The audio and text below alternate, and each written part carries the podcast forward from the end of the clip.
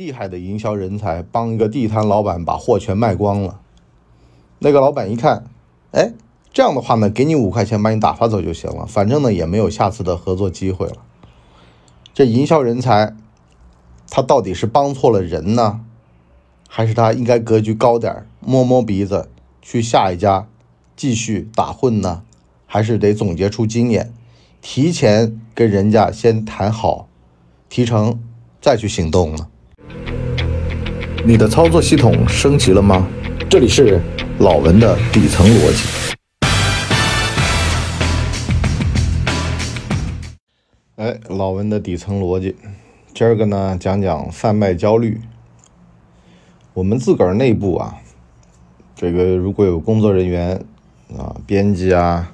营销啊，如果给我段文案，上面写您如何如何啊，小孩现在读书啊，一定要这个进九八五二幺幺，是吧？您社会阶层不想陷落，怎么办？早期呢，我们也曾经啊，就比如说你博士我本人呢，也做过类似的节目，但是呢，现在啊，越来越发现啊。这套玩意儿啊，非常的反噬。就是对于人性来说啊，短期的东西它肯定好。你要问他，你说，哎，你想提升吗？你想牛逼吗？你想这个格局大吗？人家说想想想。可是呢，你会引来一群非常愚蠢的人，他不是你的目标客群。就像为什么很多人说。这个罗振宇那边，樊登都在贩卖焦虑，因为呢，他告诉你好东西，他告诉完了，他没了，这叫贩卖焦虑。那什么叫做真正的给你东西呢？那就是真真的，一二三四，是吧？高级的长什么样，低级的长什么样，碰到低级的，低级那样。碰到高级的高级那样，他告诉你真正的处事的东西。你就比如说像我们的老文的底层逻辑，对吧？他没有虚的，没有虚头巴脑的那种说特别焦虑啊。最近呢，我看电视剧《小舍得》，很多人说这玩意儿贩卖焦虑，可什么呢？他就是把真正的生活摆在你面前给你看。那至于你觉得那玩意儿是焦虑，可是呢，对于真正的生活在其中的来人来说呀，那根本就不叫焦虑，那叫现实。这叫现实主义题材。哪一样是假的呢？这作者呢叫卢隐公，原先呢就是在杭州的一家报纸做记者。完了呢，他是深度采访，导致到呢他的创作题材啊，完全就来源于生活。而且呢，稍微高点那么生活，他这些作品啊，什么小舍得啊，小系列吧，全都是这个柠檬影视。柠檬影视就是中国现实主义题材电视剧第一股。我们有一个啊，写标题小组，他就是啊，写我们节目的标题，节目的标标题呢太水不行。啊，就比如说一二三四，是吧？把这个事儿你得讲清楚了。完了呢，还得有看点，对吧？一个小姑娘没打扮，蓬头垢面的不行。完了呢，太浓妆艳抹也不行，一上来就给你贩卖焦虑，就跟你说成功学，这都完全不行。为什么成功学也不行呢？是那是因为跟你说成功学，它未必就合适。每个人成长的方式方法完全不同。你跟一条鱼去讲飞翔的乐趣，它干嘛呢？你跟一个飞翔的鸟说在海里当鲨鱼有多爽，它怎么知道呢？你跟狮子，哼，说豹子的快乐，那根本追不上的呀，完全都是南辕北辙。对吧？所以这叫成功学，那叫贩卖焦虑啊！就是根本不是一物种，完全没用我就跟你打一比方吧，是吧？我就说为什么跟你说贩卖焦虑呢？首先，这个世界上恶人成功的也不少，对吧？那我总不能用鸡汤来骗你吧？告诉你说，哎，哥们儿，这个世界上啊，恶人会有报报应的。可是，在你活着的时候，你看不着这个对于恶人的报应，那怎么办呢？好了，这两年这报应来了，叫做扫黑除恶。政法系统的整顿行动等等呢，是吧？这些恶人才会得到他应有的惩罚，但是在此之前，有的人就等不着了。所以呢，每一代人的人生断面不一样，导致到得出来的结论也不同。但是呢，你说劝他向上，他没看着，你怎么劝他向善呢？那你劝他向恶？他生活在个美好的时代，你劝他向恶干嘛呢？就跟前两天，我跟我儿子去超市买东西，他一定要花钱买个几毛钱的袋子。在我们的这代人眼里，塑料袋不是送的吗？商家为了让你买多多的东西，塑料袋拼命送，是吧？替你把东西装好，让你提着方便。可是呢，限塑令来了，不能这么干了，而且呢，给你的塑料袋也是可降解的。那种弹性倍儿好，装不了多少东西的。一代人有一代人的看法。我儿子他的看法是什么呢？花几毛钱把买的东西都装好了，不会掉，不会落，提回家，这不是有大用处吗？才几毛钱啊，就能办大事儿。而我们这代人呢，看法是什么呢？塑料袋这玩意要什么钱呢？要钱的塑料袋就不要。啊，省那几毛钱，多香啊！不就是用手拿吗？啊，不就是下次记得啊，带一个无纺布的环保袋吗？就跟消费习惯一样的。有一次呢，我们去捏脚，在这个捏脚的这个小米的啊，他们家还挺高级的啊，是小米的激光电视。然后呢，有个电影。要花六块钱看，我们三个，哼，沙发嘛。有一哥们呢，就说：“哎呀，那六块钱不要花了，那划走看下一个。”那哥们他有付费习惯，他说：“我知道，文博就是搞这个知识付费的，啊，我呢也是啊搞相关的行业的。我们都知道，啊，最快的办法就是花钱消灾。”然后呢，他就把这个《沐浴之王》给看了，花了六块钱。他说：“你看吧，我们三个人摊下来，每个人才两块钱就能看个电影，有一下午的快乐，多好，多开心一事儿！扫码付。”那另外一个人就觉得不可思议，他说：“哎，我们这代人不都下载电影来看的吗？你怎么花钱看电影呢？”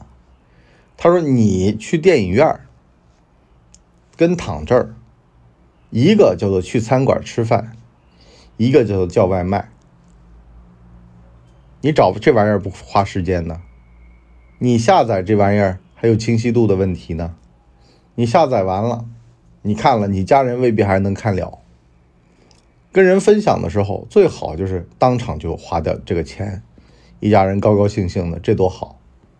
他说：“你等上两天，视频网站免费了不就行了吗？”他说等上两天，我没这个时间和兴致了呀。您看看，永远呢都会有两套观点在交锋，谁也说服不了谁，擦肩而过，互道一声傻叉。我那天呢，我看一个电视剧，啊，就盗墓的，这老头呢，为了掩藏平时他是盗墓的这么一个身份，然后呢，好像是在一个公家机关上班吧，就特别的。抠门买葱啊，买菜啊，还价还多薅一把，就弄得那个菜贩子都在骂娘啊。回家呢，跟老婆孩子在那算账，都说我今天啊又省了多少钱，就是明显很穷酸的主。但是呢，一到了自个儿区域的墓被人家挖了，马上两眼放光，直接找那人算账。而且呢黑话频出，你知道吧？最狠的是哪种啊？最狠的演法实际上就是这种，就是生活上面特别特别抠，你以为他是个穷酸鬼，哪知道呢？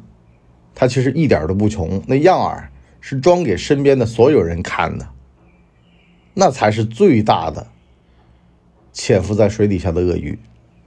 你在水面上看嘛，你可能觉得还挺可爱，是吧？那么一个这个小头露在外面，可是呢，真要是手伸下去的时候，你就会把它咔嚓一口给你咬断了，而且呢还给你死亡翻滚。所以呢，我向来提倡的呀，是不要贩卖焦虑。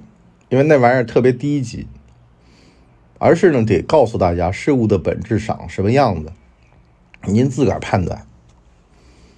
水底下的、陆地上的、天上飞的都告诉您，您自个儿啊得出您自个儿要的结论，是吧？如果您是飞禽，那您听得懂；如果您是走兽，您能琢磨明白；如果您是水里的霸王。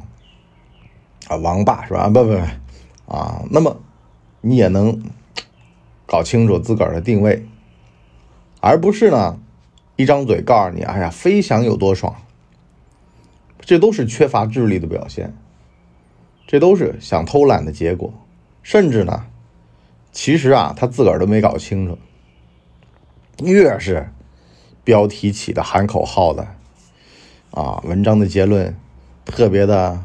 这个上价值的，我向来啊都管管这种都叫贩卖焦虑。你自个儿肯定焦虑啊，自个儿都没琢磨明白，怎么可能不焦虑呢？而一件事儿其实掰开了揉碎了，道理都在故事里面，没必要去喊那个口号，告诉别人说：“哎，这故事啊还有什么结论？这结论已经在故事里了，肉烂在锅里了，原汤已经化在原食里了。”吃饺子，喝那口饺子汤，懂的自然懂。你让南方人喝这饺子汤，南方人说什么玩意儿啊？吃饺子嘛，就吃饺子，你别来这套啊！还有大蒜，大蒜别给我端上来啊！我可烦那玩意儿啊！吃饺子不就不就是啊？这个汤饺啊，或者煎饺啊，没有什么干捞在喝饺子汤的，这玩意儿受不了，对吧？你不是一个物种，你别跟他讲那个。就算吃的是同一玩意儿。吃法都不一样，所以呢，我们碰到很多管理者呀，刚当管理岗位的时候，特别喜欢跟年轻人讲啊，要上进，要努力，要认真，要如何如何地。其实呢，就有点贩卖焦虑。我得劝大家啊，燕雀焉知鸿鹄之志？你就算是一鸿鹄，你也得别跟燕雀讲，是吧？人家志向那么没那么高，反过来呢，你还得理解他们。最近不是那个苏芒吗？说内卷，内卷就是你们欲望太高，惰性太强。这就是典型的何不食肉糜。毛主席当年说过呀，你们党员干部啊，都得下去，到人民群众当中去劳动，才能够脱掉那些剥削阶级的习惯。啊，我们中国到现在只有阶层没有阶级，阶层什么呢？租赁制，这二十年干完，您下来，别人干了。阶层什么呢？啊，阶级是什么呢？阶级它就是差地利，就是跟民国似的，爹英雄儿好汉，一辈子下不了台，是吧？世袭罔替的铁帽子王爷，您怎么办？在中国没这套了。现在解放后，苏芒那说的其实啊，就是这么一个逻辑，就是世袭罔替逻辑、剥削阶级逻辑，就是不接地气逻辑，就是燕雀焉知鸿鹄之志逻辑。其实啊，不对啊，没这么个说法。现在的年轻人在想什么，在干什么？他们所处的环境，他们在看的事儿，他天天挤着地铁。手机上刷着屏，想的做的跟你当年是完全不一样。换了个时代，讲话就不能这么难听了，就不能这么资方了。搁二十年前有机会，只要努力就有机会。可是二十年过去了，是今天了，您就不能贩卖这套焦虑，您就不能这么聊，不能这么说话，这叫贩卖焦虑。好了，我们今天上半集就先到这里。那么下半集开个头，我教大家见人说人话，见鬼说鬼话。有人说你这太恶心了吧？是的，就这么恶心啊！为什么呢？因为时代如此，人性如此，没办法了。多年以前啊，我看一个综艺节目，里面呢，科宝博洛尼的总裁蔡明儿去摊贩那儿呢，跟摊贩一块做生意，要启动资金嘛，他帮那个摊贩卖东西。也没谈好价格，也没说好提成。最后呢，东西卖出去了，摊贩大哥觉得呢是自个儿的东西好，这个蔡明呢觉得呢是自己的营销本事好，两人产生了分歧。关于营销费用，就提成有多少的情况呢？蔡明不好张嘴，最后呢，大哥就给他摸了五块钱，把他打发走了，因为呢。你已经没有利用价值了，那东西卖完了嘛，要赶集嘛，对不对？完了呢，当时就形成两派意见，一派就说了：“蔡明，你太君子了，这样在底层的商场会饿死。”另外一派呢就说：“啊，格局得大点有这本事到哪不能吃饭呢？”您怎么看？是刑不上大夫，礼不下庶人呢，还是？到什么山头唱什么歌呢？咱把这题留到下半集跟大家聊。好了，我们今天就先到这里，我们下期见，拜拜。